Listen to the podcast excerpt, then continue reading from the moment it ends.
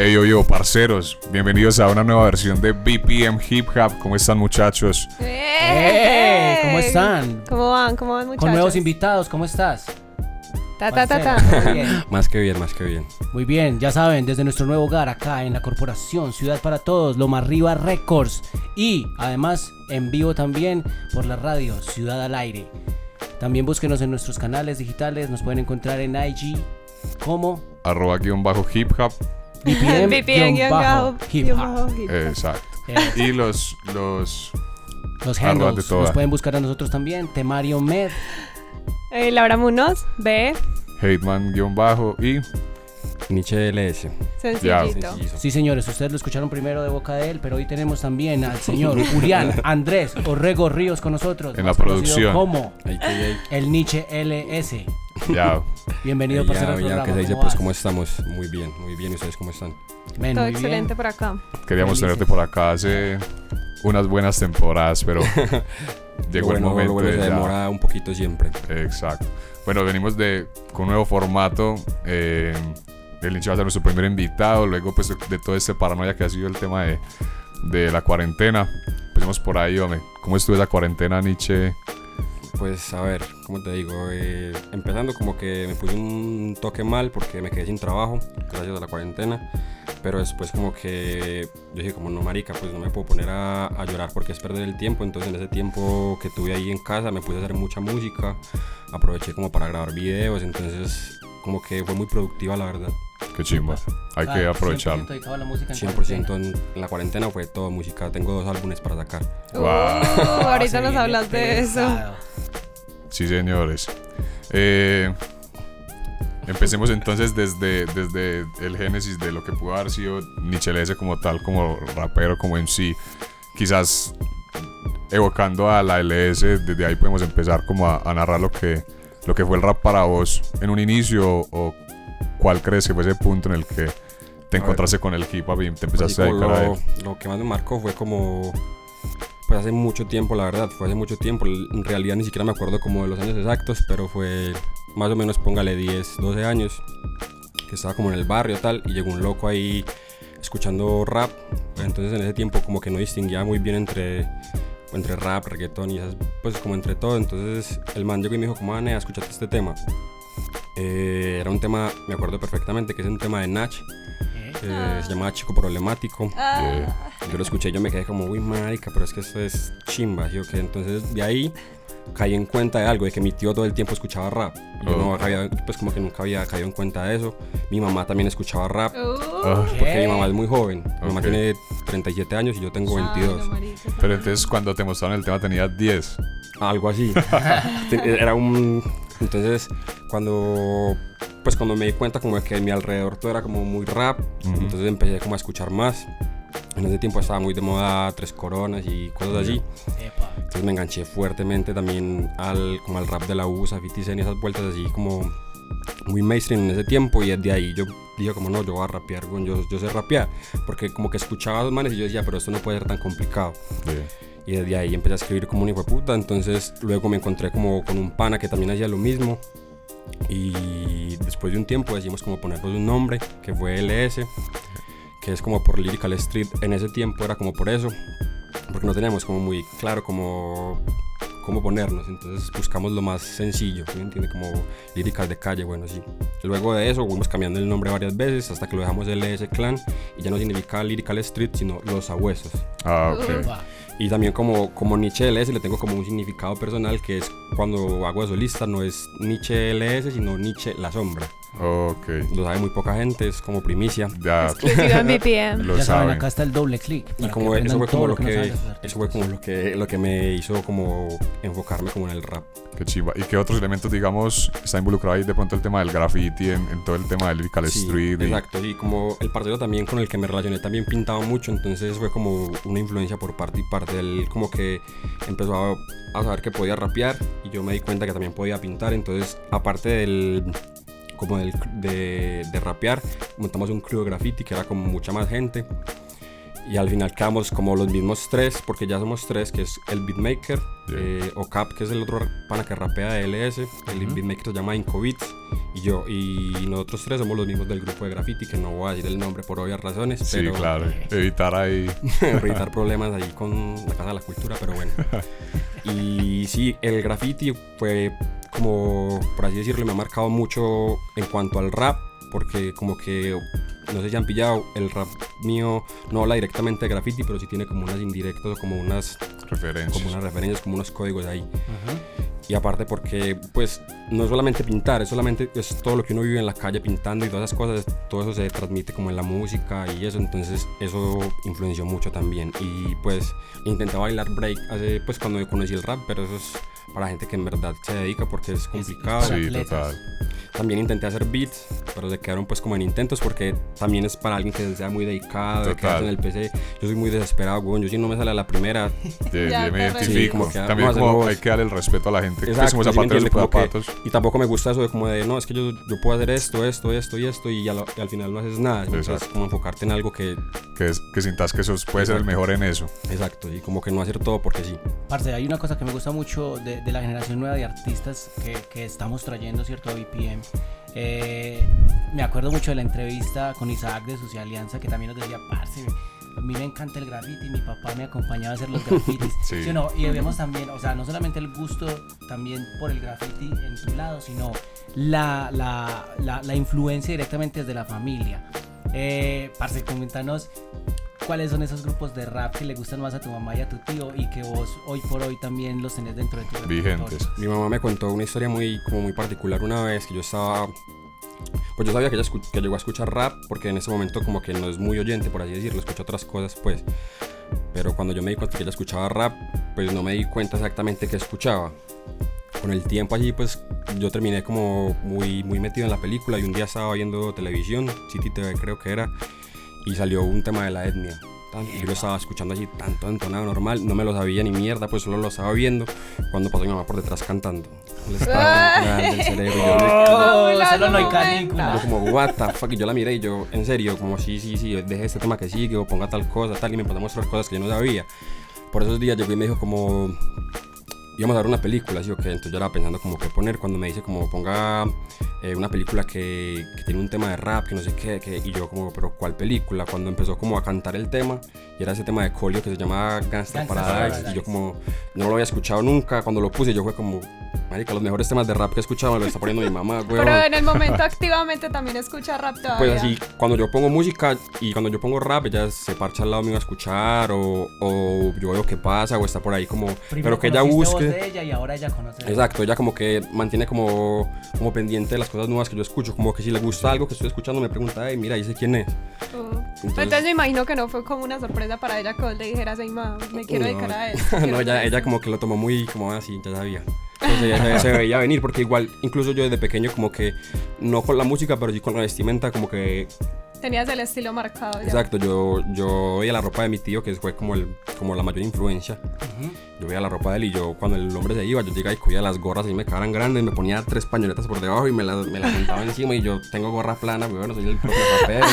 Cinco medias y los tenis del Cinco tío. medios, los tenis así, los Nike o los Jordan, lo que fuera, ¿sí me entiende? Y, y ya después de eso, pues no me aguantaban con que no, que tenía que comprar gorras, que tenía que comprar todo lo que fuera así como, como por ese estilo. Entonces, mi mamá como que, pues, siempre lo supo, pero como que se quedaba ahí esperando a ver qué pasaba. Parce, te hago, te hago una pregunta aquí. Vos que también has trabajado como en ese mundo también de las marcas que están de pronto allegadas al rap o a la cultura, ¿cómo, cómo ves eh, la influencia que desde el hip hop también se proyecta al resto del mundo? Ahora el hip hop es casi que la música más popular en todo el mundo, ¿sí o no? Y, y- y de alguna forma eso también identifica mucho la cultura, la forma de vestir, los zapatos, las gorras. Eh, ¿Cómo ves que está influenciando también eso acá eh, a la escena y, y qué le falta a las marcas como para poder ser más fuertes o, o dar más apoyo incluso? A ver, la influencia es mucha porque desde el principio como que siempre se ha catalogado a los raperos por cómo se visten, ¿sí me entiende? Como que uno a simple vista lo que puede así como reconocer de un rapero es la vestimenta, ¿sí me entiende? Usted ve a alguien y como, uy, bueno, raza marica es rapero O consume rap. o consume rap, por así decirlo. Entonces, eh, pues influye un montón. A mí, por ejemplo, yo, como te decía, desde pequeño siempre me ha gustado que las gorras planas o, y desde eso no me bajo una gorra de encima, weón. Si se puede colocar la gorra siempre, me la pongo. No sé por qué, es como muy, ya como muy ligado a mí. Y ya incluso Sí, sí, hace parte del logo de... Incluso mi logo es una gorra, ¿sí ¿me entiendes? Como una, una cara ahí tapada con una gorra, entonces es como súper importante. Y, no, y igual creo que esos son muchos códigos. Por ejemplo, ahora está muy de moda como lo de los códigos y lo de que es, ha estado siempre, pero ahora está de moda. Entonces la gente sabe que ponerse una gorra polo o montarse unos tenis Nike ya no es como, ah, no, compré unos tenis, no, se compró unos tenis Nike, ¿sí ¿me entiende? Como que eso le da Estatus. estatus, no, no como hay que darle toda la importancia a la ropa o algo así, pero sí como que da un- una forma de presencia muy chimba. Una vez hablé yo con un pana que es como por así decirlo, como un consejero o el man me, me, me instruye en muchas cosas y yo le pregunté que él qué pensaba de eso y él me dice como que que para él eso era como la manera de nosotros demostrar que estamos como en, por así decirlo en un, como en un mundo bajo o en un nivel bajo pero podemos tener lo que tienen los de arriba ¿sí me entiende? que usted sea rapero y se monte una chaqueta de un millón de pesos Y Es porque lo Bulls. está logrando. Exacto, Y ¿sí me creo que incluso ese, ese mensaje ha permeado también a, a esas esferas de pronto en, en posiciones más altas. Hoy vemos, por ejemplo, el, el- el director de moda o el director creativo de Louis Vuitton, es Virgil Abloh, que diseña Nikes, que empezó diseñando especialmente ropa para, para la cultura, ¿sí o no? Sí, es que muchas, muchas de las cosas que hoy en día son moda son cosas que los raperos ya utilizaban hace mucho tiempo y que han tenido siempre como código. Entonces, no es un secreto que la ropa es supremamente importante en, al momento como de los videos. eh, por ejemplo, salir a una presentación. ¿Sí me entiendes? No es lo mismo salir a una presentación con, una, con cualquier camisa que salir con algo que la gente diga como muy marica. Que marque una estética. Exacto, es como por una estética, no tanto como por la marca, sino que es como la estética, como lo que vos decís ahora, como un como un estatus todo chimba. Y pienso que de, los artistas de pronto mm, su propuesta no solo se, se refleja en la música, sino que también hay muchos códigos. Exacto, yo venía hablando de eso con, con Andrés, que es como el manager mío, eh, veníamos hablando de eso, como que mucha gente no se da cuenta, pero muchos artistas se meten a uno como por, como, pues por los ojos, por lo que visten. Sí. Total. Total. Sí, señor. Exacto, uno llega y ve un video de un, de un loco ahí que en realidad ni le entiende, pero mira esa marica como tiene pues como esas prendas o mira como, como Y el audiovisual también el lo está es- un montón. El yo digo que el audiovisual ya es, es como tan importante como el rapeo. Total. Si usted rapea, usted puede rapear muy chimba y todo, y a veces, pues no, es, no estoy hablando que siempre pase así, pero usted puede rapear muy chimba y subir un tema y la gente no le da la misma importancia que un tema con el video. Claro, e- era el, el tema que decíamos que, digamos, la experiencia del usuario al tener, digamos, un tema de 3, 4 minutos en YouTube con una imagen no es la misma, así sea ver un GIF o una historia, Exacto, una porque, porque él puede colocar el, el tema y dejar el celular en la mesa y lo va a oír, pero si usted está viendo, está pendiente del celular y de Está lo que está viendo, conectando está con la historia. Totalmente, está más concentrado lo que, con lo que dice el artista. Entonces, como más, eso es muy importante. la- a mí me parece muy importante. Bueno, siento que también antes de alejarnos más de tus inicios, que es lo que estamos haciendo ahora con la actualidad, eh, creo que debemos volver hacia atrás y mirar hacia tus inicios. No tan al, no tan al fondo, pero en el 2016 que nos hables de cadáver un poquito. Siento que cuando lo escuché me llevé una muy buena sorpresa porque yo pensaba, fui, te voy a decir la verdad. Fui con la idea como de, vamos a ver qué tanto ha cambiado, vamos a ver qué hacía, vamos a ver si se ha mantenido, si ha desviado, qué ha hecho. Y me llevé la sorpresa, la grata sorpresa de que es un niche muy similar, como muy arraigado a lo que hacía en Cadáver, pero mucho más evolucionado pues al que está en el momento. Entonces contanos de eso. Es que en ese momento, como de mi vida, tenía como todo muy desordenado. Entonces era como... lo Y una tusa la puta. lo que podía grabar, y exactamente el desorden era por eso, como porque no, no me podía enfocar bien en las cosas. Entonces, cuando podía grabar, iba y grababa algo, dejaba como el registro en el estudio, tal. Luego seguía con el desorden de vida, pues normal. Luego volvía otra vez a grabar. Entonces, yo digo que en Cadáver está como muy reflejado eso, como que es como mi vida así en ese momento. Eh, porque el tema, pues el, el álbum en sí no, es, no está muy organizado, que digamos, es como la recopilación de varios, Varios temas, de, un- de varios temas, de un, porque no es como un trabajo en sí, como que yo me parché y dije voy a hacer un, un álbum que tenga que ver con esto, que hable sobre esto, sino que yo llegué y me senté un día y dije, tengo tantos temas en el PC del estudio, tengo tantos temas en el PC del estudio, entonces voy a, voy a, a sacar algún recopilado, por así decirlo. Y, y fue muy loco porque yo no pensaba que pudiera sacar como un trabajo o, Y muy buen trabajo. o camellar algo así chimba. Entonces yo dije, le hablé a Paco en ese momento. eh, que era como el diseñador mío, y le dije como, nea, necesito sacar un- una portada, pero el álbum se llama Cadáver, entonces necesito algo que sea relacionado con eso, y el loco ese se demoró 20, 30 minutos y me mandó como una idea, que era la cara mía, como la Mitad, mitad, mitad. normal y la mitad, y yo, marica, eso fue, ya, dele a eso, y lo que le digo fue como muy desordenado todo. Entonces la diferencia con lo que hago ahora es que es la misma mierda, ¿sí me entiendes? Como hablar de mi vida, del, del es despecho, De cómo de, lo que- de ves. todas las vueltas, pero ya como con un orden más como... Pues sí me entiendes, ya sí me siento y digo como voy a grabar esto porque esto, y voy a hacer esto porque en ese momento grababa porque sí. O sea, hay una metodología ya mucho más concreta a la hora de acercarte a crear. Sí, también porque, porque siento que, a ver, como lo que hablábamos ahora, el, el artista tiene que ser muy íntegro, entonces no es solamente meterme a la cabina y grabar y ya, porque pues eso lo hacía antes y eso no, pues como que no me dio el resultado que quería. Entonces ahora estoy buscando otras cosas y, y para tener resultados diferentes hay que hacer las cosas de otra manera, pero sin cambiar la esencia, que es lo que decía ahorita Lau. Brutal. Y siento que algo que hay que exa- exaltar ahí también es el hecho de que vos te acercas a temáticas que para el- mucha gente puede ser como, parce, no me quiero mostrar tan transparente, no quiero hablar de cuánto sufro, de cuánto... vulnerable. No me quiero mostrar vulnerable ante la gente porque quiero mantener una Pues eso es- presencia... Eso es como cuestión de, yo digo que es como cuestión de ego, ¿sí me entiendes? Porque Sí. Una vez estaba hablando con Sinatra, ahorita vamos a hablar más a fondo de Sinatra, y él me decía como, es que usted no se puede como mostrar exactamente como es, ¿sí me entiende? Usted no puede mostrar la rabia por los perfiles de Instagram, no puede mostrar que, pero lo puede hacer por los temas. Claro. Ah, Entonces es como, ahí está todo, entonces yo tengo como ese canal así como, hijo de puta, de si tengo mucha rabia, voy y grabo con mucha rabia y el tema va a quedar así, entonces...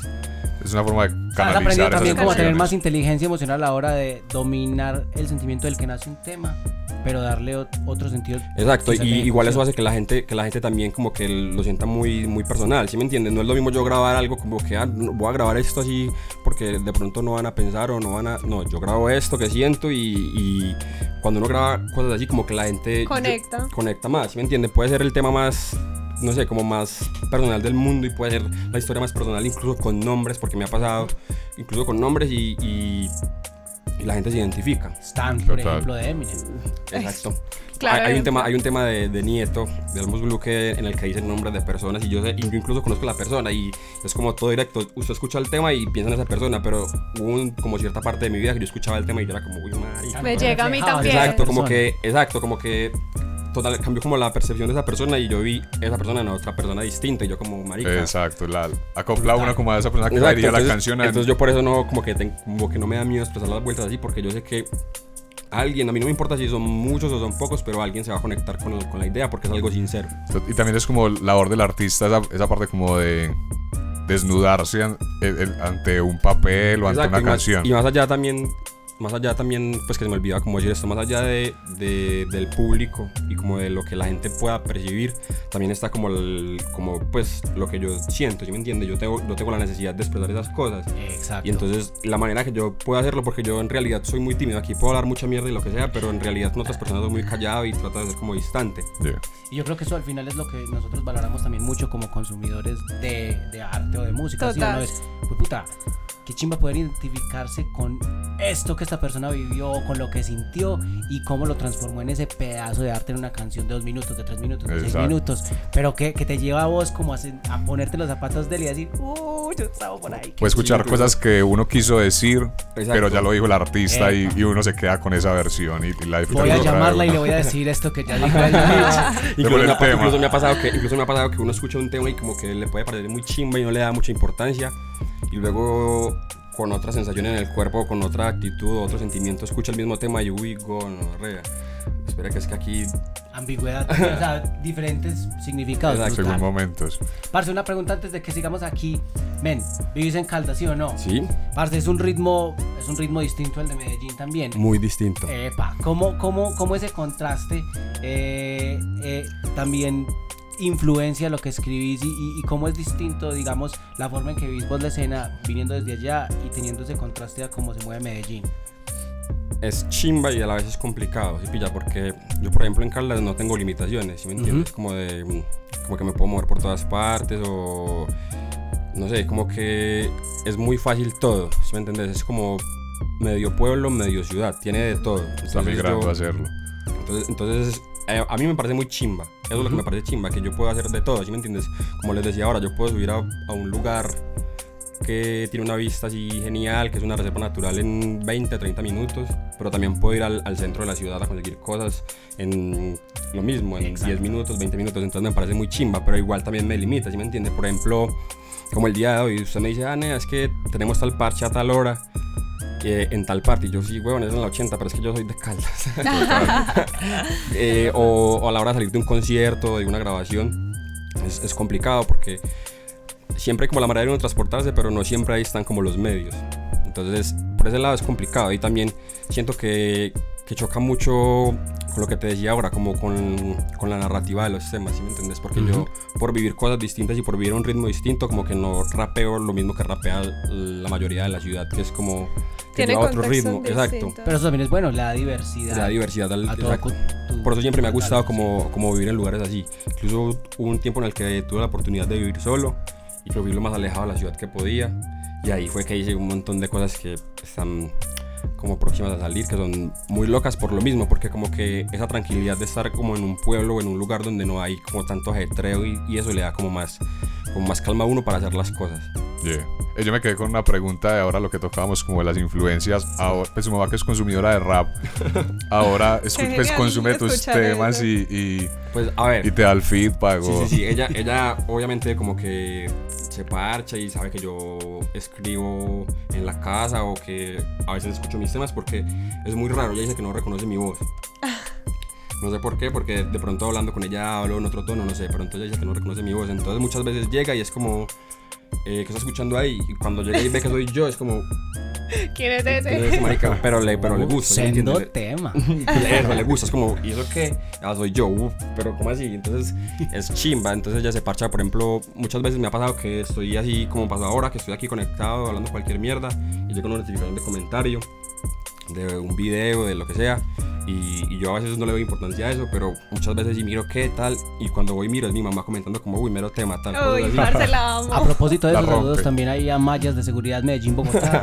y comenta los, temas los temas del Nietzsche. les gustan los temas ahí del Nietzsche. síganos Sí, mi mamá, y una vez cometí un error muy grande y todo, que es como que en la casa hay un solo PC. Sí. Y como que estaba escuchando mi música, yo no estaba en la casa, estaba como, eso fue en la cuarentena, estaba en una finca tratando como de consolidar también un proyecto tal, cuando yo sentí como lo del comentario, tiene la vibración en el celular y revisé. Y el comentario era como del perfil mío, ¿sí me entiendes? Ok. como del perfil mío de, de YouTube. Ah. Entonces Nietzsche LS comentó en Nietzsche LS, Ey, mero, mero tema. tema. Mero Mero acá. tema, no sé qué tal. Entonces, tu mamá usando tu, tu yo, correo. yo- incluso yo me quedé pensando un rato y yo como marica, pero ¿quién? ¿Quién puede ser? Cuando yo vi como el- el- la manera de escribir lo que escribí, yo, no puede ser. Yo mismo la llamé yo, madre, que comentó con, con el perfil mío, ella como, ah, ta, borró el comentario y como a los 10 minutos el mismo comentario, pero del perfil de ella. Ay, está linda. Ey, un saludo ahí a las mamás que apoyan Poquitas- el talento de sus, de sus Poquitos hijos. artistas cuentan Parce. con esa bendición. Total. Pero, pero me impresiona eso tanto y me gusta. O sea, yo me acuerdo cuando yo empecé a escuchar rap, que fue con la etnia. Bueno, no con la etnia, fue con Cypress Hill, pero obviamente no sabían, exacto, y no sabían qué decía Cypress Hill. Cuando me escucharon mis papás escuchando la etnia, parce, o sea, no nos dejaban escuchar la etnia, la etnia era prohibido en los colegios. Ah, bueno. Es que me incluso parece- yo tengo una anécdota muy charra que es que mi mamá pues es muy joven, entonces a la edad que ella estaba embarazada eran, pues tenía como 15 años, 14 años. Y entonces en ese tiempo escuchaba rap así fuerte, no tanto como hoy. Entonces, y, y entonces ella me dice como que uno de esos temas, que igual no he podido saber cuál es, uno de esos temas de un álbum de, de la etnia, ella me lo ponía muy seguido como en la barriga, ¿sí me entiende? Y, y no lo hacía como con la intención de que ah, no va a salir súper rapero. sino Pero eso tiene una influencia. Exacto, que- era lo que ella, era lo que ella Claro. escuchaba en ese momento, entonces como que, ah, venga, escuche, que igual, pues, Claro. es como una... entonces, entonces yo, le- yo hasta hoy le pregunto qué tema es, pero... Ahí O sea, ¿No estamos será a que al escucharlo algo te evocará de, de ese momento? De no? más, eso tiene Puede que ser, puede pasar. ser, tiene que, pues puede pasar, sino que ya no escucho mucho la etnia que digamos, pero... Sí, sí, claro, son. Pues uno va. Como va evolucionando el rap, también va evolucionando la forma de, de consumir. Sí, uno se vuelve como más exigente, con, pero con los gustos. No es porque los grupos sean buenos o Exacto. malos, sino porque uno tiene ciertos gustos, entonces se limita Sí. a escuchar ciertas cosas. Bueno, de- después de Cadáver, eh, no hemos visto como tal un trabajo nuevo de Nietzsche, pero sí hemos visto muchos sencillos brutales y muchas colaboraciones ahí. Epa. Hay, hay Increíbles. como colaboraciones que, que uno sabe que cuando se juntan la rompen. Yo voy a destacar dos. Tomás Parr y- e Isaac. Pienso que cuando hay, hay ese junte Nietzsche Tomás o Nietzsche, Nietzsche Isaac, Thomas. eh, sí, también. Y hay varios. Bomba Favorita. sí, sí, sí. O sea, es que Nietzsche y Isaac son dinamita. Sí, sí. Por ahí. y ese contaste Chimba, con chimba saber eso porque por ahí justamente viene como cosas con los dos, no proyectos como tal, pero sí hay muchos temas con, con, con, las dos- con esos dos, con Isaac y con Tomás. Ya lo Y, saben por en ejemplo- primicia por BPM. Y por ejemplo, por ejemplo, Isaac está trabajando con el beatmaker mío, que es el beatmaker de LS. Están trabajando también en un proyecto muy chimba que incluso ya la está, ya está terminado, es simplemente darle master y para la calle. Yo creo que mucha gente está esperando también eh, ese es un trabajo solo de Isaac como, como disco. Ahí son viene una vuelta. Yo he escuchado algunas cosas porque tampoco me dan como. Pues tampoco me voy a meter allá como, "Ey, déjame pillar todo el trabajo de Isaac. Epa. Pero he pillado ciertas vueltas que él mismo me manda o que me manda el beatmaker y son cosas muy locas porque, no sé, yo creo que Isaac logró como evolucionar totalmente el rap de acá. Ese marica es una liendra pero con clase. Total. Entonces huevón, pues, pues como que él tiene un tema y yo me siento lo más paisa, pero, pero como paisa con clase, como algo renea, pero una nea. Un pedigrí. Es un Una nea tipo con pedigrí. con, con, con mucha perfección. De destacar. Y. Tomás, y Tomás, lo que, lo que me gusta mucho de Tomás es que a la hora de juntarnos es muy simple, ¿sí me entiende? Por ejemplo, Tomás, la mayoría de veces ha sido como, nea, me escribí unas barras y las grabé en un beat, te las mando ya, o que él me las manda literal, ¿sí me entiende? Me manda las barras yo escucho eso y yo soy como, marica, pero eso lo hubiera escrito, lo hubiera escrito yo, ¿sí me entiendes? Como lo que yo tenía. el- el- el- Sí, es así. eh, Eso y yo me siento que se y da pa, pa, pa, pa, pa, pa, ustedes. y es muy fácil escribir escuchando a Tomás, ¿sí me entiende? O cuando Tomás, o cuando Tomás me manda un beat es como, uy, marica, pero Sale, sale. Es Fluye, como la fluye. misma solo. mente funcionando en cuerpos diferentes, pero que Exacto. cuando se unen hacen algo el- el- brutal. Tiene, pues, tiene como un, un decir muy bobo, una, una estupidez que dice todo el tiempo, y es que, que, que por culpa mía, él, él como que tiene, por así decirlo, cierto reconocimiento. Obviamente no es así. pero cuando nos juntamos la primera vez, que fue hace mucho tiempo, que creo que fue 2012, 2013, fue como en el estudio. de- Rato, ya, seis, sí. con el en el estudio de Morelo, que fue en AMD, AMD. y estaba el Brain, había un par de que se llama Chuck, había mucha gente, weón, y cuando yo me relacioné con Tomás fue como, uy, con Nacimos Ah, que- del mismo sí, exacto. Y, igual con Brain también hay una conexión muy chimba, pero como que no siento eh, lo que me pasa con, con Tomás, que es Tomás. como de, como que lo que él escribe es como si yo lo hubiera sentido, ¿sí me entiendes? Ok. Por- A mí, por ejemplo, lo que hace el Brain o lo que hacen Morel o otros artistas así me parece muy chimba y me identifico un montón, pero no lo siento como tan, como tan en la carne, como muy marica, lo que dice este marica. Por ejemplo, hace poco me pasó una vuelta muy rara con un tema de Tomás que fue que yo estaba súper ofendido con algo así que me había pasado muy reciente, ¿sí me entiendes? Como que me pasó una vuelta hace 10 minutos y Tomás me escribió. Mira, tengo lo que te digo, como que tengo unas barras, tan, te quieres montar y me mandó el, como el, el, las vueltas y yo como, uy, marica, pero espere. Yo tengo que asimilar esto, weón, porque es que lo que usted está diciendo en ese tema me acaba de pasar hace 10 minutos, marica, ¿sí me entiendes? Es como algo muy tan, entonces el marica me dice como, no, perro, entonces escribo allá. Y por ahí viene un tema Ay, Serio, sí, serio. Sí, muy serio. Por ahí, yo por ahí he puesto como unos adelanticos y es algo muy raro porque creo, no sé, no me voy a atrever a decir algo aquí que no sé si estoy en lo cierto, pero creo que es el primer drill colombiano que va a salir. Yeah. El- que es como un estilo de por allá del suroeste de Chicago, no sé. Que es como trap, pero más bien desfasado. O sea, ¿sabes? Sí. Hace poco subimos una novedad que tuvo doble por... No, doble porción, no. Métricas frías y... Y, y sobre Z. Pero, pero me sorprendió que incluso en los comentarios de YouTube, en la publicación de nosotros, comentan que es, es un, un drill muy Ujú. similar a Pop Smoke, creo que se llama el nombre. Entonces, bacano que lo tengas Pero ahí. bueno, A ver. es el de la familia primero. Es que a ver, es Eh. que, pues yo por eso me atreví a decir que era el, el primero de nosotros, porque yo conozco el proceso de ese tema, ¿sí me entiende? Y yo sé, incluso el man que lo produjo, es, tengo un, un par de vueltas con él, que es Cocaine. Ok, sí. Ujú. Eh, y yo el beat lo había escuchado hace mucho tiempo y yo como, uy, marica, a mí me gustó, pero en ese tiempo no tenía muy claro qué era y tampoco como que tenía la intención de rapearlo. Cuando ya luego con el tiempo yo me pues yo hablé con Ciro y también hablé con Métricas y tal. Y, y no, no recuerdo cuál de los dos fue que me mandó una nota de voz en la que se escuchaba como algo al fondo. Y yo, uy, marica, pero es que ese es el beat que yo había pillado la, pues, que había pillado la otra vez. Y hablé con Cocaine y me dijo, como, no, es que ellos se montaron ayer en, En ese en beat. ese beat y sacaron una vuelta brutal porque ellos tuvieron una, una sección con él allá Ajá. y sacaron dos temas creo que fue muy muy putas y yo como muy marica pero antes de eso ya teníamos grabado nosotros el drill que es con Tomás que es una vuelta es muy es totalmente distinta porque yo creo que Tomás coge cualquier ritmo y lo, lo, pues, Claro. lo vuelve depresivo ¿sí me entiendes? Sí. Es una rara así coge como coge, coge- una cumbia y la monta en, un, en cualquier Y ya uno y- está ahí y con- ya uno se corta las venas literal ¿sí me entiendes? en cambio lo de ellos es como más Sí, sí, tiene un, un- se podría decir incluso que es más drill que, que lo de nosotros porque es como más sí, como más trap, como con esa presencia, y nosotros es como algo más, más sentimental. Para escuchar. Exacto. Ey, estamos hablando de colaboraciones y hablamos también de Tomás, de Morelo, parce, saludos a Tomás y a Morelo. Y recordemos, además también con el O1, eh, de un viaje que tuviste a Bogotá con ellos, ¿sí o no? Dos creo, no. Yo, yo creo que fue el mismo, pero te lo te rindió el doble. Y eso también nos va a servir para hablar porque Nietzsche es una de las personas mejor conectadas en la escena. Ya lo vamos a ver. Sí, Porque en ese mismo viaje creo que le abriste a los chilenos de Mambo Rap, ¿sí o no? Sí, eso me ha pasado dos veces en Bogotá y es, es muy loco de que voy con los muchachos de acá a rapear y por lo que vos decís, como por las conexiones y por lo que sea, me resulta otro parche el mismo día. Me ha pasado dos veces, creo que una vez fue que fuimos a la crónica, que fue con él o con los muchachos de la ciudad, no recuerdo bien quiénes más estaban, pero luego de ahí eh, tocaba Jonas, Jonas. Sánchez No, Sánchez. y Crudo, tocaban en, en Chapinero. Entonces yo terminé de rapear y, y Crudo me escribió como, bueno, es que estoy acá con Jonas, que no sé qué, qué tin", porque yo había parchado con Jonas acá, pero solamente como de hablar y tal. Y dijo como, Nea, eh, llegue. Entonces yo estaba con dos panas que son los que me hacen las fotos y los que hacen como, por así decirlo, lo- los que se encargan de lo visual. Yo me los arrastré, huevón, y allá aparecí. Y fue muy loco porque yo no pensaba rapear, ¿me entiendes? Yo llegué a parcharme normal, estaba en el backstage con ellos cuando Crudo me dice como, en, en el show mío te vas a subir a tirar dos temas. Y yo como, marica, pero es que no está viendo el gentío, weón, y yo vengo de rapear y tal. Y, ¿qué? Me dijo como, ¿qué? Y yo, no, hágale que sí. Igual, Ya, igual ahí, claro. y como que ahí estaba, pues me, me pareció muy heavy porque ahí estaba Jonas. Y, y Jonas es como de los, como la mayor influencia que he tenido yo del rap en español. Epa. Entonces yo como, como con ese miedo ahí y tal.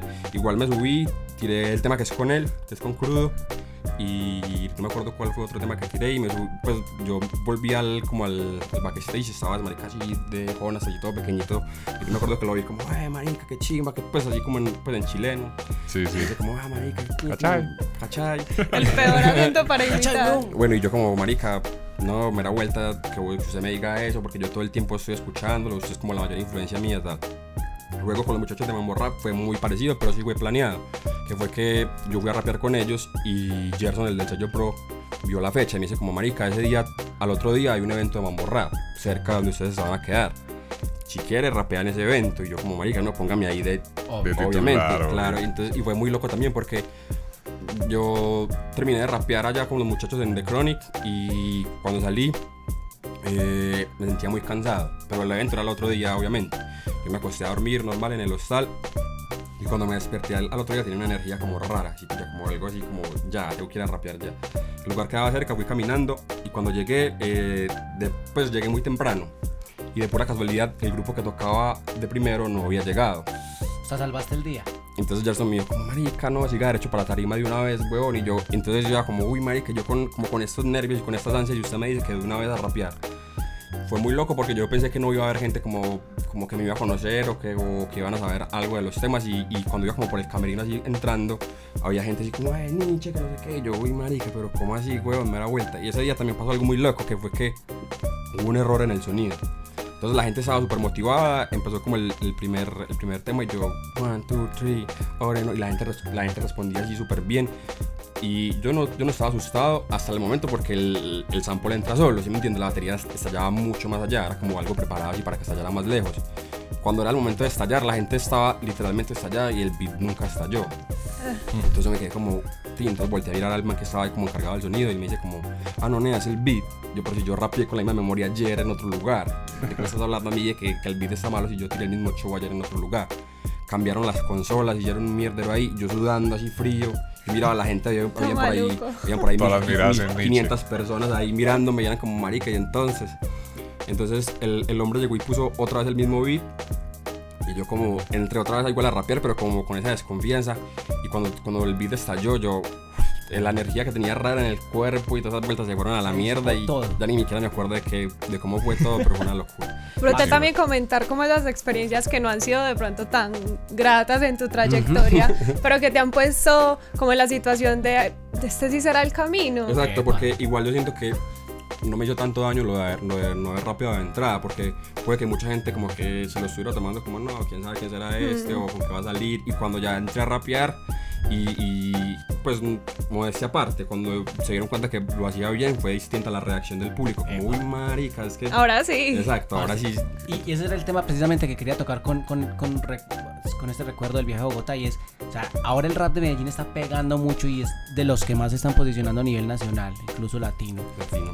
Pero al rapero de Medellín le encanta ir a Bogotá a tocar porque, si o no, la escena ya es otra cosa. Saludos para toda la audiencia en, en Bogotá. Nos Sí, venimos con cosas fuertes a la también. la belleza. Epa, ¿por qué? ¿Qué pasa allá? ¿Qué A sentí ver. distinto de pronto en Como que, en a ese ver. calor allá? Hay que ser sinceros con, con esta cuestión. En Medellín la escena del rap apenas está creciendo. Ujú. Es como que una comunidad que apenas está, se- apenas está gestando, por así decirlo. Hace mucho tiempo hay rap y raperos, pero la comunidad de raperos como tal, ¿Quién la no- consuma? como quien la consuma o, o, por ejemplo ese tipo de espacios y cosas así, apenas se están como formando. Y en Bogotá ya es, ya es un hecho, ¿sí me entiende? Una movida fuerte. Exacto, hay un movimiento fuerte con el que usted, pues usted puede contar con un público, ¿sí me entiende? Usted hace un evento y usted puede contar con cierta cantidad de público y sabe que el evento no va a depender, por así decirlo, de que usted lleve a mi hijo de puta a rapear para poder que se llene. Vayan todos los panas y los familiares. Exacto, usted, usted, uno como artista, por así decirlo, independiente y, y sin muchas reproducciones, puede hacer un evento bueno que le deje ganancias y que aparte le genere chimba de momento también, porque yo digo que aparte de las ganancias, el, lo chimba de los conciertos es ver la gente como motivada. Y eso es lo que pasa allá, que usted acá puede rapear frente a 10.000 y no va a sentir la misma energía que rapear entre Pechifríos, 100 allá. exacto. Como que Aquí pasa mucho que le hacen, aquí pasa mucho que le hacen como bulla a lo que suena, ¿sí ¿me Ujú. entienden? Como lo que, lo que le suena es lo bueno y ya, pero... Lo, lo mainstream, lo hype. Exacto, y puede haber otra persona que rapee mucho mejor incluso y se sube a rapear y no le prestan atención ni siquiera, así es, lo está haciendo bien, entonces es como muy complicado, pero igual ya con, con espacios como este, con, como con la comunidad que se está gestando, ya como que toda la gente se da cuenta de que aquí hay un movimiento muy puta y que tenemos que valorar como lo de acá. Eh, yo, yo quiero tocar algo que me parece muy importante como mostrar en esa otra parte del artista y es, has mencionado mucho como mi manager, Juan Sinatra. Y ¿Cómo te ha vamos a como, de, obviamente esas conexiones. ¿sí como no? ese, ese equipo de trabajo que has ido consolidando? ¿Cómo ha sido la experiencia de tener un manager? De, de que cada vez que tengas unas barras sabes que tienes a alguien que, de que le cuentas una de idea. profesionalizar el arte. Exacto.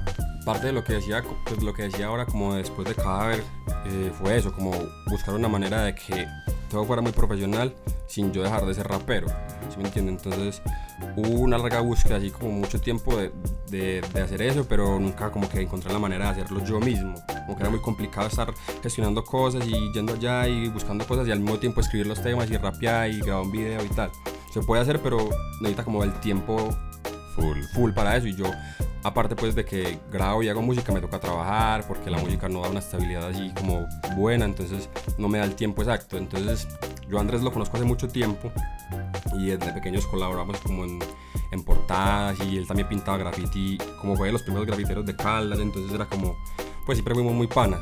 Entonces un día me llegó como marica es que estoy trabajando para, el- como para la alcaldía eh, eh, están hablando mucho como de cultura y todo eso usted sabe que a mí eso me gusta estoy trabajando con artistas pero son artistas de, de pop de reggaetón y, y usted sabe que a mí pues eso me parece chimba trabajar para ellos pero me parece más chimba trabajar en mi campo entonces iba a ofrecer como, como, como eso de ser tu manager, por así decirlo, como manejar tu imagen, lo de las redes, todas esas cosas, y que vos te encargues de rapear y ya, porque yo sé que eso es lo que le gusta a usted, me dijo el hombre. Y yo como que en ese momento no la dudé y no me arrepiento de hacerlo porque yo creo que todos los artistas necesitan como eso, no un manager exclusivamente como alguien que le saque la plata o que esté, sino alguien que esté pendiente de hacer lo que vos decías, como darle como ese como Profesionalismo. Exacto, Esa porque, porque ahorita también exactamente venía hablando con él de lo mismo, como que las cosas han cambiado mucho en, en respecto a las redes y todo eso, como que si vos vas a dar un concierto o estás mandando la propuesta de un concierto, el, el man que está haciendo el concierto no se va a quedar con lo que vos le mandes, sino que se va a meter a tu perfil de Instagram o va a mirar los videos, y no es lo mismo ver un perfil de Instagram con unas fotos así Todas mamarrachas. de 2014. a ver un perfil, a ver un perfil organizado o, Actual. Exacto, o ver que usted está yendo or- organizando como lanzamientos o que tiene tal orden para lanzar los temas o que cada que va a lanzar un tema hace una promo. de- Eso, eso influye mucho, entonces como que ahí sale lo que hace él. Y eso, como te digo, uno lo podría hacer, pero sería como hacer lo mismo que te dije ahora, como tratar de hacer todo. Pues sí parte, exacto. Exacto. Y, y así tenés tu espacio para ser creativo, para, para dedicarte a crecer desde, pues desde tu posición como artista con el apoyo pues gerencial, porque eso es lo que es un Exacto, manager. y a ver, mucha gente tiene como un- una idea equivocada de lo que es un manager, porque piensan como que ah, no, es el que le quita la plata y ya. Ah, Pero nadie se da cuenta que exactamente por el manager es que uno genera dinero. claro. ¿Sí me entiende? Porque yo hace tiempo subía los temas y ya. Yo los subía a YouTube ya, pero él me dijo como, marica, mira, estás perdiendo plata porque acá estos temas te generan tanto por tanto, podemos monetizar esto, podemos hacer tal cosa.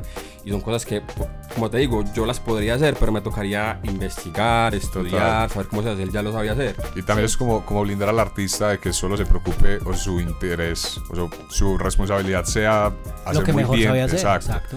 Y, y pienso que tam- pues es como el testimonio de muchos artistas de cuando empieza a tocar la plata, eh, como entre sus preocupaciones, como su resultado en la música.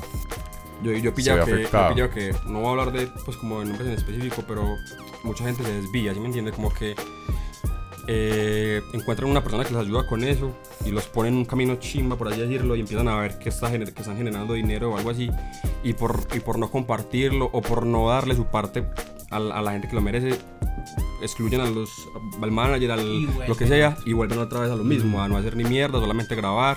Y eso está bien, ¿sí me entiende? Pero uno tiene que tener como la importancia de las cosas en la red, la importancia de las cosas, incluso de las grabaciones, porque muchas veces uno como artista como que es muy simple o muy dejado con las cosas, ¿sí me entiendes? Yo llego y grabo y, y Y lo dejas ahí sí, ya. lo grabé y me pareció como que chimba y ya. En cambio él llega con otra perspectiva y me dice como marica, pero mira que acá suena tal cosa o esta voz es muy diferente a esta porque él lo está viendo desde otro punto y él piensa como en entregar un producto chimba. Yo Claro. solamente estoy pensando en grabar. Total. Brutal.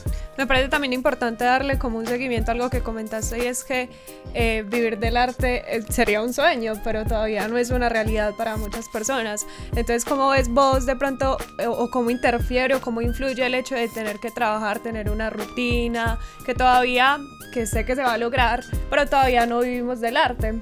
A mí, en parte, me parece chimba. Siempre he tenido como la ideología de que uno tiene que luchar de las cosas y saber que, pues, como que es sufrir para poder estar bien del todo. ¿Sí me entiende? Si a uno desde pequeño le regalan todo y desde pequeño sabe que es tener todo, en, en el momento que usted tenga las cosas no le va a dar la misma importancia. No las vas a valorar.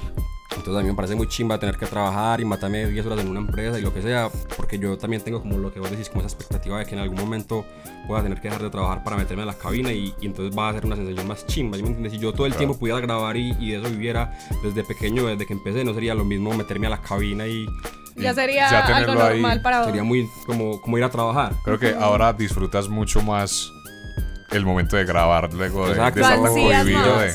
Yo solo tengo los fines de semana libre, entonces como yo Hay que cuadro. aprovecharlo al máximo. Entonces yo cuadro como con el, con el man del estudio ahí, nena, tío, solo tengo el sábado y el domingo. Ah, bueno, el sábado. Entonces yo el sábado es como si fuera por una primera comunión. Llego y Se La rutina. voy a, grabar, voy a grabar y tal, y entonces me meto como en la cinta y es distinto porque eso da un resultado distinto, ¿sí ¿me entiendes? Como que eso hace que uno grabe como con más intención, con más moral, no sé. No se le pierde como el romance que, que Exacto, hay igual, detrás. igual espero que cuando yo iba a la música tampoco como que, ah, no, a grabar, otra vez grabar, no. O sea, la rutina dentro de, de la parte creativa también es importante. Claro, porque es que, a ver, que no sea solamente grabar. Por ejemplo, yo soy muy fan de Supa y Supa dice en una entrevista que él está presente como en todos los, como en toda la creación de, de lo que tiene que ver con él. ¿sí Y en el resultado se ve. Exacto, no, eh, él no hace el beat exactamente, pero él está cuando hacen el beat, entonces le dice como, oye, mira que esta caja no me gusta, entonces me tiene otra caja más chimba, o cuando están haciendo el visual, él mismo hace como director y cosas así, entonces eso, eso influye mucho, entonces a mí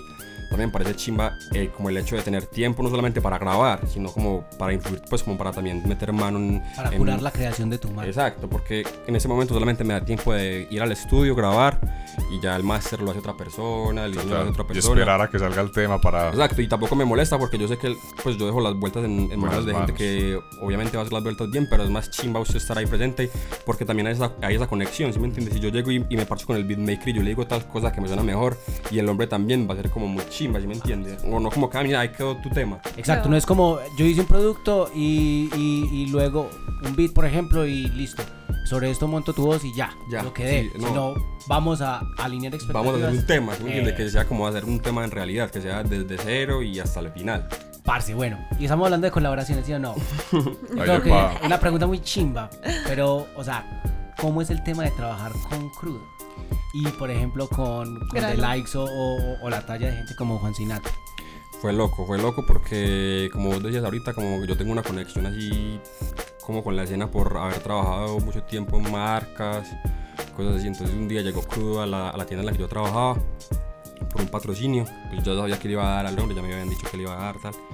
Igual pues me parché con él, hablé un rato. Eh, cuando como del, pues así como de la nada, llegué y me dice como, ah, su jefa me dijo que usted hacía música y que rapeaba y yo como... Como no, pues yo no le muestro. Pues, sí, como que me da como, pues me entiendo, no tiene como ese, como ese miedo de que es, que es el crudo, weón, entonces Sí, de pronto sí. si le muestro cualquier barra, pues, El ¿sí me síndrome del impostor. que Exacto, entonces el hombre me dijo como, como ah, chima soñar algo, que no sé qué, entonces yo le dejé como un link de un tema, se lo mandé por, por Instagram, el hombre me agregó y todo, me empezó a seguir. Ese día subí seguidores como un hijo de puta solamente porque él me siguió. Claro. Y a los días me escribió como, Nea, me gustó mucho el tema. Me gustó mucho la idea del video, me parece muy chimba eso, tal. El video yo lo había grabado en la bodega de donde estaba trabajando, allí con un celular. Fue muy loco porque fue algo así súper rápido. Y al hombre le gustó así mucho, entonces yo le dije como... Como, pues no, entonces hagamos algo. Así como, como así. le gustó, Tanteando terreno exacto, ahí. como Muy sornero, entonces vení. Sí, como hagamos algo. Entonces el hombre me dijo como, bueno, pero entonces quiero que, que el video sea como ese, que lo haga la misma persona que hizo ese video. Y yo de una le dije que sí, que tal. Entonces me dijo como, Nea, hay beatmakers. Entonces yo empecé a buscar por todos lados. Y yo, marica, Pero, pues, pero, espera, espera, Crudo te dijo a ti beatmaker. Sí, me dijo como beatmakers, sí, como usted, como que los beats. O sea, todo- yo solo monto mis barras, Exacto, pues. el tema es suyo. Usted encárgase de todo lo del tema y yo Claro. tiro mis barras. Entonces Bien. yo empecé como, uy, marica, y un beat de quién le mandaste el huevón. Sí, sí. Que le dé la talla. sí, Claro. Exacto, son los Exacto. beats, es el crudo, que es el- a mi crudo me parece mejor beatmaker que MC, aunque como MC es muy bueno, pero me parece mejor beatmaker que MC. Entonces yo decía como, uy, marica, mandarle un beat a un beatmaker de esta talla es- tiene que ser... Y yo era buscando y buscando y como pensé mucho tiempo hasta que yo dije como, a, yo le dije ¿sabes qué? Mándeme un beat, pero bien hijo de puta, y después le digo, ¿para qué? Entonces el man dijo como, va de una, me, llegó el beat y yo llegué como, y yo de una se me ocurrió como la idea de, lo que quería rapear incluso, y yo como, no, este fue, yo no lo dudé y se lo mandé a crudo, cuando la gorra llegué y me responde inmediato como, uy perro, ese beat de quién es, y yo, ah, de Sabas, ¿y quién es Sabas? Tan, entonces el man empezó como a investigar sobre Esas son las conexiones que hay que hacer. Muy bien. Exacto, ¿y quién es Abbas? No sé qué tal. Entonces yo le comenté todo normal. Bueno, entonces acabamos de hacer el tema. Y, y yo. Eso fue como un fin de semana, como tipo viernes. Y quedamos para hacerlo un lunes festivo. Y yo por ese tiempo hablaba mucho con Tomás. Entonces yo llego y le digo a Tomás como. Nena, es que Crudo me invitó como a grabar con él. ¿Será que caemos o qué? Yo le digo igual que usted va, normal, chimba. Entonces yo le escribí a Crudo. Yo, Crudo, ¿sabe qué? Es que estaba hablando con Tomás. De una, de una. Y yo, y yo, ah, pa, yo, vamos, entonces llegamos a donde él, fue muy loco porque yo pensé que él no fumaba. Cuando yo llegué a la casa de él, obviamente yo tenía hierba, pero yo no había como pensado en, en sacarla y cuando el hombre llega y me dice como, no, sáquela, que todo bien, ¿qué tal? Y se arma una vuelta re heavy y tal, y empezamos a armar, como en ese ambiente de parche, fue que se empezó a armar el tema, ¿sí me entiende? Porque no llegamos directamente a grabar, sino que, hey, Tim, vamos a hablar, lo que sea, empezamos a parchar Pero un rato. los, todos llegaron con barras o solo vos. No, no, nadie tenía barras. Yo Ah, tenía una ok. idea como de lo que quería rapear porque escuché el beat y fue como un color así. Como Empezaron a escribir en. en No, en sí, medio el tema lo escribimos parche. ahí, el tema lo escribimos ahí porque éramos como... El Tomás dijo como, ah, yo tengo una entrada que... Tin, tin, dice así, y yo, uy, chimba de eso, tin. Entonces empezaba vos. Entonces la gonorrea empezó, ta, ta, terminó de escribir. Incluso yo no había terminado de escribir, él estaba grabando. Ok. Y yo, uy, marica, me da la presión porque ya seguía yo. El crudo dijo que, ah, yo voy de último. Y yo como, bueno, tal.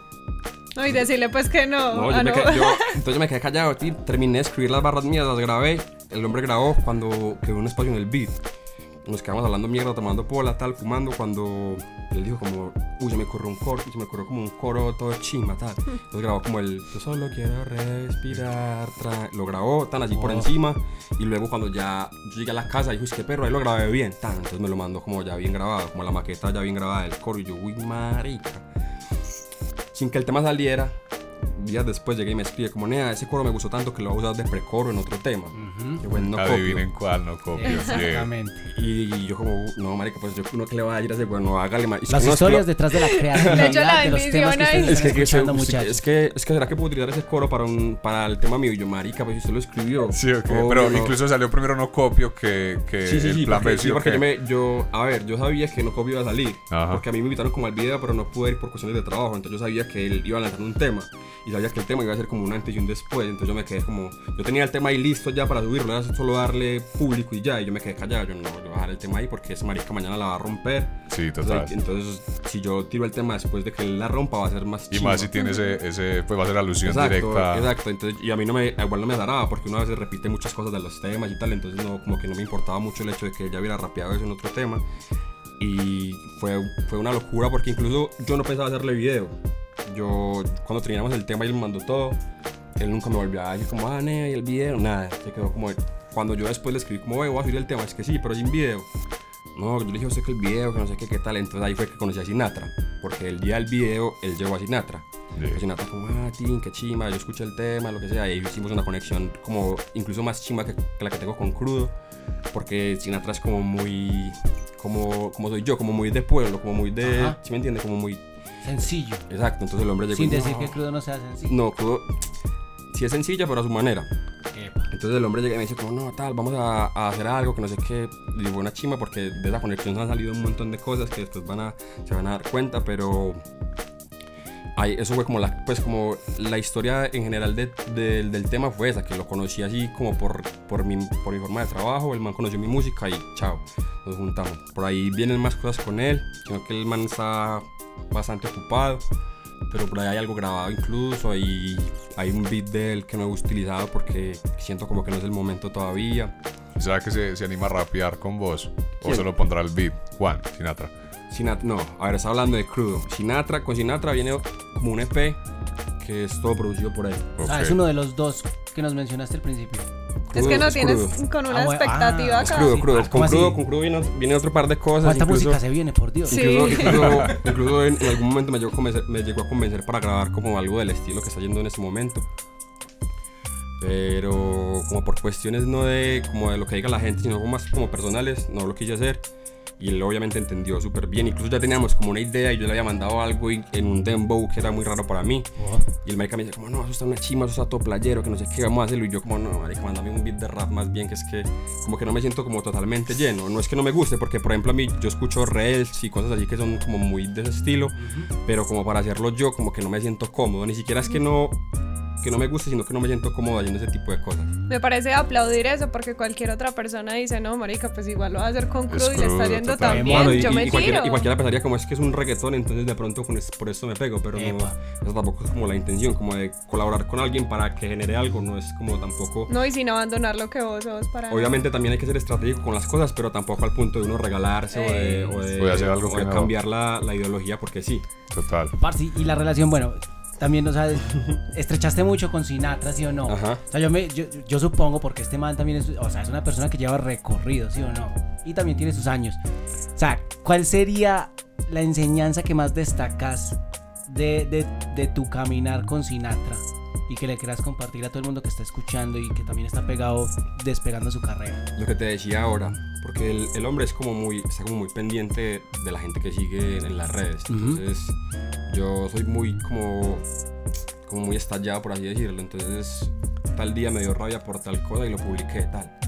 La primera respuesta fue él, como, güey, marica, pero usted por qué dice esto por acá, weón, usted no, usted no ve que es un perfil de un artista, que usted se está exponiendo como mostrando la rabia, como mostrando las vueltas, y si usted siente eso en realidad y se siente muy, pa- pues, muy pelle por eso, escríbalo y lo tira y la que saca una bomba, pero no sé, como que no, como que no ensucie, por así decirlo, la imagen chimba que, que la gente puede estar viendo de usted por, como con cosas negativas Ujú. como esa imagen negativa, como que trate de que todo lo que está en su perfil de música sea música, sea arte, aunque muchas veces uno lo puede utilizar para lo que uno quiera, pues igual no estoy diciendo que se limiten a, pues, a manejar las redes como él me dijo a mí, pero siento que es un consejo muy valioso porque también entre esas cosas me dijo como que usted en este momento puede estar criticando a alguien que más adelante le puede ayudar, entonces... Eh, la diplomacia. Yeah. Entonces mejor como que manténgase como, como calma. Yo sé que le da rabia muchas veces por ciertas cosas, pero tranquilo, hasta ahí. O, o escríbalo, rapelo, haga lo que sea, pero no lo publique, no lo haga de esa manera, porque la gente siempre toma como muy personal lo que uno publica. Incluso a veces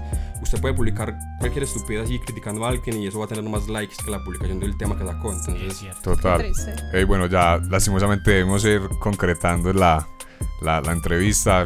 Espera, ha sido espera, muy, espera. muy brutal. Pero antes, yo, yo te voy a decir una palabra y vos me decís si tiene alguna relación para vos, algún contenido, o si yo estoy loca y estoy ajá. Imaginándome cosas. Interestelar. Uy, con rea. Pues, Interestelar, la mejor película de Nolan. la mejor película que he visto, la verdad. Eh, yo sabía que no estaba loca. Es, es una vuelta muy loca porque me pasó mientras vivía solo. Y siempre me habían hablado como de esa película y, y tal. Y yo nunca la había, pues nunca me había tomado el tiempo de verla. Y un día viviendo solo, pues yo vivía como con mi novia y estábamos buscando qué ver tal. Cuando apareció la película de la nada y justo había comenzado. Y cuando yo vi como el tiempo de duración, y yo, uy, marica, pero es que eso no es una película, eso es... Es mera obra de teatro. Uy, Era serie. Igual, igual, yo me como que no la vamos a ver. Tan, empezamos a verla y el tiempo se me fue súper rápido. Incluso yo creo que la primera vez que la vi no la entendí, solo me enganché y ya. Y, y yo como, uy, marica, no, la, la tenemos que Otra volver a ver, vez. pero con otra intención. La volví a ver y la sigo viendo y la veo. Ah, Cada que la veo entiendo algo distinto. Uy, entonces me parece- peliculón. Total. Ya que parece- dice Arrival también. Sí, también, pero... Es increíble. Pero igual, es que Interestelar me marca mucho, es porque siento como que el man es muy buen actor nea, y transmite unas vueltas como muy difíciles de transmitir, ¿sí me entiende? Como sentimientos que son complicados de usted transmitir incluso hablando, weón, y la gonorra lo hace actuando, entonces como, uff, qué loco. cuando está viendo el video de la hija. Ay, no, no, marica. Sí, ya Marica, la sí, que- diferencia. que Es como pegándole a, esa- a ese rayo de luz como marica, es que estoy acá, que es ahí cuando cae el libro, que Eh, Uy. qué locura, con esa película, ahorita la llego a ver. Brutal. brutal Ahora sí, fin del paréntesis. Epa, no, nada, pues digamos ya hemos hablado como de lo que se viene próximamente, pero para cerrar ahí que, que le comentes a la gente Muy a, a corto plazo, mediano, largo, que, que podemos esperar de, A ver, lo más... de tu música. Lo más, lo que creo que va a salir más rápido es algo que traje ahí por- para mostrarles ahora. Que es un, es un EP que estoy camellando con, con un man de, de la USA. El man, por medio de un reto, como que me conoció. Que un reto con, con Eddie Mugre y una gente de Sunic. El man escuchó mis barras, le gustaron mucho. Es un beatmaker de allá de Chicago, de Lowa. Y el man me dice como, Nea, eh, quiero trabajar con usted algo, quiero trabajar un EP. En ese momento tengo ciertas muestras de unos beats para mandarle. Y me mandó los beats. Yo como, marica, son muestras, huevo. Tal, y me dice como, yo le dije, no va, de una para encima. Entonces, eso es lo, como que lo más reciente que sale, pero no es el EP completo, sino un solo tema. De ahí sale el EP completo, que es con, con GBN, un EP que se llama, que se va a llamar Inercia. Es algo muy personal también, como muy sentido, sí. Pero tuyo o es una No, colaboración. es, es una colaboración con GBN, todo Bien. totalmente con GBN, todos los temas son con él, pero en beats de gente distinta. Está Inco, que es el beatmaker del, de mi clan, está Sabas, está De Las Rimas, eh, incluso hay una colaboración con De Las Rimas en el, en el EP, hay una colaboración con Brain, hay un beat de, de Tomás también por ahí. Saludo a las rimas también. De las rimas, con de las la rimas, casa. el tema con de las rimas es el que más me gusta, el algunas pues del EP hasta el momento, porque falta un tema por grabar. ¿Cuántos, cuántos tenés pensado soltar ahí? Son seis, son seis, Seis. temas, ya van cinco grabadas. Eh, después de eso viene el, EP como un EP mío solo, que, que lo he estado trabajando durante mucho tiempo, muchísimo tiempo, que espero que sea como un antes y un después. De ahí colaboraciones las que quiera. Tengo una con Granuja, por ahí viene algo con Sinatra, con un tema en el que él también rapea. Eh, estoy planeando algo también con Mañas hace mucho tiempo, pero eso está por concretar. Y así con, como con la gente más cercana, por ejemplo con, con Isaac, vienen como cuatro o cinco temas, pero Separados, separados. sencillos. Y no sé, a ver, lo más importante que se viene es como dos o tres temas con Tomás. Para mí son como los más importantes, es por lo que te decía ahora, como que son como los más sentidos y lo que más, o lo que más me gusta hacer a mí, como colaborar con el hombre. Y ya, pues, de ahí en adelante, música común y puta, lo porque que lo que hay es beats ahí de un montón de gente. Como que archivé beats mucho tiempo, entonces hay beats de Granuja, tengo un par de Soft Zero, muchos de Sinatra, muchos de Tomás, muchos de Sabas. O sea, eh, esa carpeta en tu PC un tema, vale oro. viene, un tema, Vale, viene un tema con Sabas que ya está listo totalmente, que no sé cuándo lo vamos a sacar porque es decisión de él. Eh, ¿Verdad? No, no, ha- no hay esa colaboración aún, ¿cierto que no? Sí, Nietzsche de Sabas. sí, ¿Cuál? pero, pero con Asir. Ah, ok, ok. Un tema que se llama Todo Nada. Que, y también hubo una antes de todo, antes de cualquier cosa, que fue como un, algo que yo decía como al margen, que era como un. Como esto de rap sin corte de Follón. Sí. Mm. Algo Ujú. muy parecido, pero como más, mucho más casero. Lo Ok. grabamos incluso, el sonido lo grabamos con la misma cámara incluso. Ok. Ya saben que se viene mucha música del Muchísimo. Nietzsche. ¿Dónde la podemos escuchar, Nietzsche? ¿Dónde te Eh, encontramos? En Spotify, literalmente así como Nietzsche LS, en, pues en todas las en todas las distribuidoras estoy, literalmente, y estamos tratando de concretar algo pues a largo plazo, que va a ser como primicia por acá, pero estamos tratando como de hacer una serie. Qué chido. Oh, para tratar de explicar muchas cosas como de mi vida y tal, y estamos en esas. Y proyecto ambicioso, brutal. muy ambicioso porque no es como para subirlo a YouTube ni sino que es algo muy heavy que en ese momento no puedo como decir porque sería como hablar ya Del, del contenido. sí. Es, de ense- contenido, pero ensillar es- sin traer la bestia, pero brutal. brutal. Exacto, es una vuelta muy heavy que viene por ahí. Ey, bueno, muchachos, Nietzsche, muchas gracias por caer, parcero. Gracias a ustedes por Muchas Señores, un invitarme. aplauso ahí para ¿o qué? Buena, buena. Gracias. No, no, no se vayan. Vamos a, a quedarnos con un tema, un Porque lanzamiento los de. detrás de, de cámaras no, no aplaudieron. Nos vamos a quedar con un tema en vivo de Nietzsche LS. Presentalo si querés. ¿Cómo se llama? ¿Quién hizo el beat? Los beats. Eh, el tema aún no tiene nombre, está recién grabado, eh, incluso recién escrito. Es sobre un beat de EXO, eh, que es un pana de Lowa, Estados Unidos. Yeah. Y con él se vienen un montón de cosas, entonces eso es como la, como el- como La primicia, como la entrada a lo que va a ser el, el trabajo con él. Yeah, yeah, yeah, ya lo saben. Ah, what? Ocho años después me mantengo fresco Con unos beats que no perdonan ni me gritan let's go Desde cachorros aprendimos a esquivar el riesgo Pero la calle lo pedía así que aquí estoy Ah, y por supuesto, no vine por supuesto. Supuestos homies traicionaron por tenerlo adentro. No lo lamento, los falsos caen con el tiempo. Por eso estoy solo y solo yo me represento. One, two, one, two. Yo no más kiss Taking control del terreno así que apuesta por mí. No pararé hasta que mamá tan solo deba dormir. No falta mucho pues mi nombre ya lo sabe La street. Ya no es por ti. Hoy quiero las Nike son más Ya no quiero salir del barrio quiero hacerlo del país 200 en un Benzo Sorner por Miami Beach. Antes de quedarme ciego quiero conocer París. Nadie realmente feliz solo quiero lo necesario. Una mami que esté firme a mi lado enrollando mari Que cuando llegue mi tiempo me ayuda a contar el money. No aguantan la lluvia solo viene si está Sony Sin afán y si en así no me alcanzan Quieren pegarse y por eso es que no avanzan. Lo mío no es ego, es exceso de confianza. Y las frases que me tira solo son alabanzas. One, two, one, two. Yo no más kiss, taking control del terreno, así que apuesta por mí. No pararé hasta que mamá tan solo deba dormir. No falta mucho, pues mi nombre ya lo sabe la street. One, two, one, two. Yo no más kiss, taking control del terreno, así que apuesta por mí. No pararé hasta que mamá tan solo deba dormir. No falta mucho, pues mi nombre ya lo sabe la street. Esto es así, nigga. Uh, esto es así.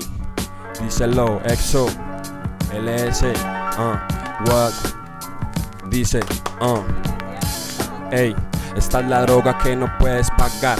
Salimos a la cancha y no puedes debutar sin un título. Somos la titular, le doy mejor a la pelota justo después de enrolar. Ya no suena el celular, si no es para negociar. Cada vez tengo más claro que no quiero trabajar, por lo menos no con jefes que me quieran explotar. Si tengo oro en la mente, solo déjame grabar con mi chori en un jaguar. Mil heridas por sanar, tan solo olvida el pasado. Juro nada será igual. Dame un toque de Ujicus pa' prenderlo frente al mar. Tengo diamantes en la letra, solo déjame grabar, motherfucker. ¡Wow! Nietzsche LS. brutal, brutal. EXO.